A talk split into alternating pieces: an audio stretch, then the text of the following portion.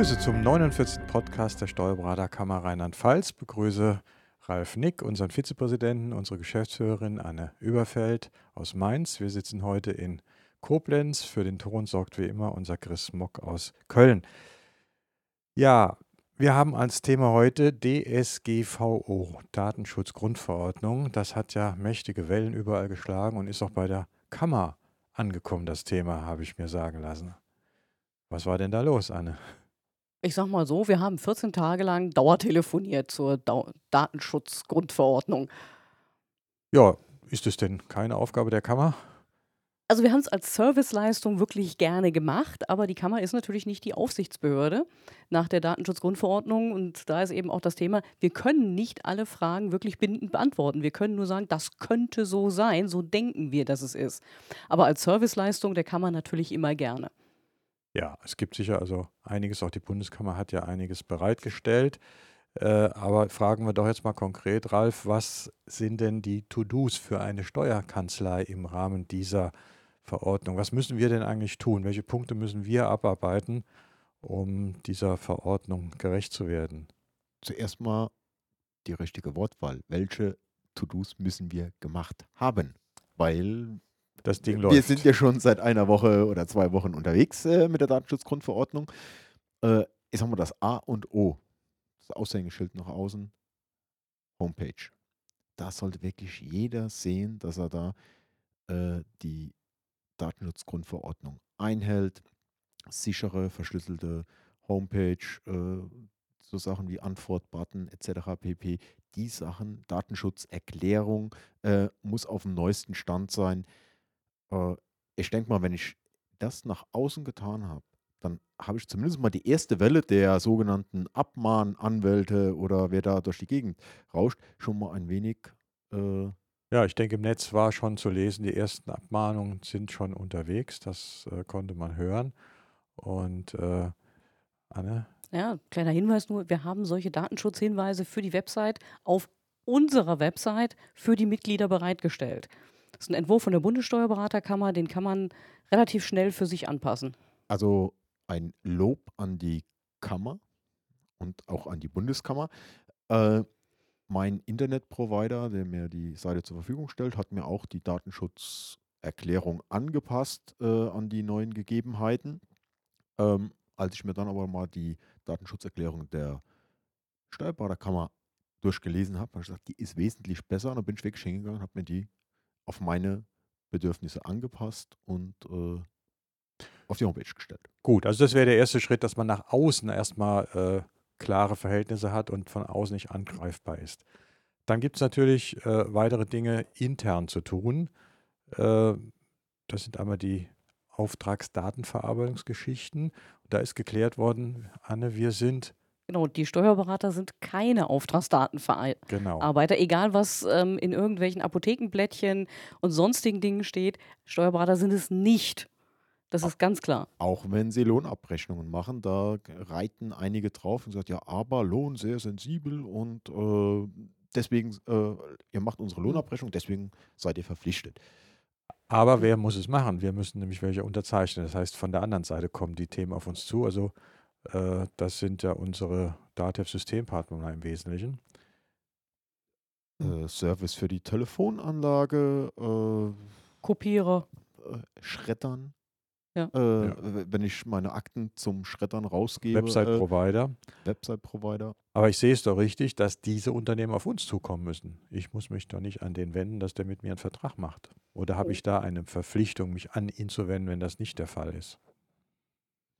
Tja, ehrlich gesagt, das ist eine von den vielen Fragen, wo ich sagen muss, man weiß es nicht genau.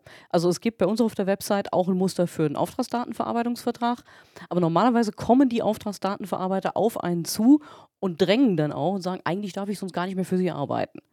Es scheint also mehr so zu sein, dass die Pflicht von den Auftragsdatenverarbeitern auszugehen hat. Also unser DATEV-Partner, auch Druck, äh, Institut, Druckinstitut, sage ich schon, also Drucker, sind auf uns zugekommen mit einem umfangreichen Vertrag. Da hat das funktioniert. Schredder, hast du eben gesagt, Ralf, gehört das auch dazu? Ja, die haben mir zumindest mal eine, äh, einen Vertrag über die Auftragsdatenverarbeitung geschickt, weil äh, ich Okay. äh, Naja, lass meine, äh, ich da habe ich so eine Papiertonne, da werden Sachen reingeschmissen und die entsorgen sie. äh, und ja, es sind personenbezogene Daten Ja, drin. eben. Papier Ich stelle mir immer die Frage, berufsrechtlich, was ist, äh, wenn ein Mandant zu dir kommt und sagt, bitte weis mir nach, du machst ja nicht höchstwahrscheinlich alles selbst in der Kanzlei, äh, wer macht die IT oder macht irgendjemand anderes, hast du von dem einen Vertrag über die Auftragsdatenverarbeitung. Also auch äh, Papier sind Daten. Okay, das haben wir auch, aber mit dieser Firma haben wir so einen Vertrag noch nicht gemacht. Muss ich mal klären. Habe ich schon bei unserem Podcast was gelernt. Weitere To-Dos. Was ist denn mit den Mitarbeitern? Wie sieht es da aus?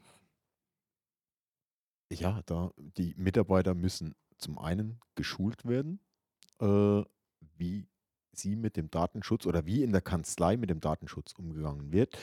Äh, inwiefern jetzt jeder Mitarbeiter äh, da Rechenschaft am Telefon äh, ablegen muss und alle datenschutzrechtlichen äh, Geschichten aus der Kanzlei dem Mandanten direkt am Telefon präsentieren muss. Äh, muss das sein, Anne? Jeder Mitarbeiter auf Verlangen direkt? Äh, nein, nein, nein, nein, um Himmels Willen. Also die Mitarbeiter können immer noch Rücksprache mit dem Chef halten, um Gottes Willen. Aber was bei den Mitarbeitern natürlich auffällt, ist, dass man die ähm, nochmal über die Gegebenheiten zum Datenschutz informiert und sich das unterzeichnen lässt. Ja, äh, dass sie datenschutzrechtlich, dass sie äh, auch denke, die neue Datenschutzgrundverordnung einhalten. Ich sag mal, in der normalen äh, Verschwiegenheitserklärung waren die ja, äh, hatten wir das Bundesdatenschutzgesetz drin, jetzt haben wir die Datenschutzgrundverordnung. Äh, sensibilisieren, auch mit Arbeitsanweisungen. Ich denke mal, das ist äußerst wichtig. Äh, Papier, äh, wenn es auf Papier irgendwo steht oder irgendwo in einer Checkliste abgelegt ist. Äh, Umgang mit E-Mails, äh, verschlüsselt versenden etc. pp. Äh, da müssen die äh, Mitarbeiter nochmal sensibilisieren. Also man sollte das zum Anlass nehmen, die Mitarbeiter insgesamt nochmal auf das Thema anzusprechen. Sie müssten dann, denke ich, diese Vereinbarung äh, unterschreiben, Datenschutzvereinbarung. Äh, das ist sicherlich wichtig. Und äh, wer ein QM-System hat, der muss hier auch entsprechende Anpassungen vornehmen. Das lässt sich, glaube ich, nicht umgehen. Das muss auch dann im QM entsprechend eingepflegt werden. Bei der Kammer sicher auch so, denn wir haben ja ein QM-System. So ist es leider. Und das ist eine unglaubliche Arbeit, weil wahnsinnig viele Prozesse angepasst werden müssen im Einzelnen. Ja, das stelle ich mir auch so vor. Das haben wir auch zum Teil gemacht, aber äh, da ist sicherlich noch in vielen Kanzleien Nachholbedarf, denn ich glaube nicht, dass dann am 25. Mai alle alles fertig haben. da kann man dann äh, froh sein, wenn man äh, auf einen Datenschutzbeauftragten zurückgreifen muss und der am besten, also wir haben das Glück, dass er nicht in der Kanzlei ist äh, und der einen das dann nachhält, die richtigen Fragen stellt, äh, dann geht auch nichts unter. Klar, ich bin verantwortlich. Aber, also ob äh, das ein Glück ist, weiß ich nicht. Ich bin froh, dass ich keinen habe, weil wir gerade unter der Grenze sind und wir unseren Datenschutz selbst regeln können. Ähm, ich habe auch schon Kollegen gehört, die das gar nicht so angenehm finden mit dem Datenschutzbeauftragten. Das kostet ja auch eine Menge Geld. Der Externe zumindest Ja. ja. Ja, aber im Endeffekt, was macht der Datenschutzbeauftragte? Äh, der macht ja nichts anderes als wie Kanzleien, die keinen haben. Äh, die, der Datenschutz muss in allen Kanzleien gleich äh, behandelt werden. Und hier, ich sag mal, ich sehe es als positiv, dass man von extern nochmal die richtigen Fragen Mhm. gestellt kriegt. Geht nichts unter.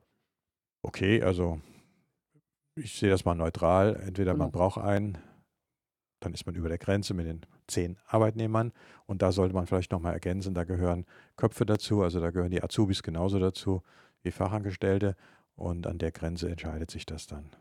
Genau. Und dann hätte ich noch eine Bitte. Wenn man einen Datenschutzbeauftragten benannt hat, ihn bitte nicht der Kammer melden, sondern bitte dem Landesdatenschutzbeauftragten. Der hat eine Website und da gibt es ein Formular, das füllt man aus und da meldet man den Datenschutzbeauftragten, nicht bei der Kammer. Gut, ich denke mal, wir haben die wichtigsten Dinge, die in der Kanzlei äh, zu behandeln und zu beachten sind, durchgesprochen vom Datenschutzbeauftragten, Website und so weiter. Also meine Empfehlung mittlerweile, die durch die Bundeskammer und den Deutschen Steuerberaterverband kamen wirklich relativ gute Infos und Checklisten. Die sind alle auf der Homepage der Kammer äh, zugänglich. Unserer Kammer Rheinland-Pfalz. Unserer Kammer Rheinland-Pfalz zugänglich. Und äh, schauen Sie da nochmal nach, äh, falls Sie irgendwelche Rückfragen haben. Da sind wirklich gute Arbeitshilfen dabei. Mit diesem Appell danke ich euch für diesen Podcast und für dieses wichtige Thema. Tschüss, bis zum nächsten Mal. Und tschüss. Und tschüss.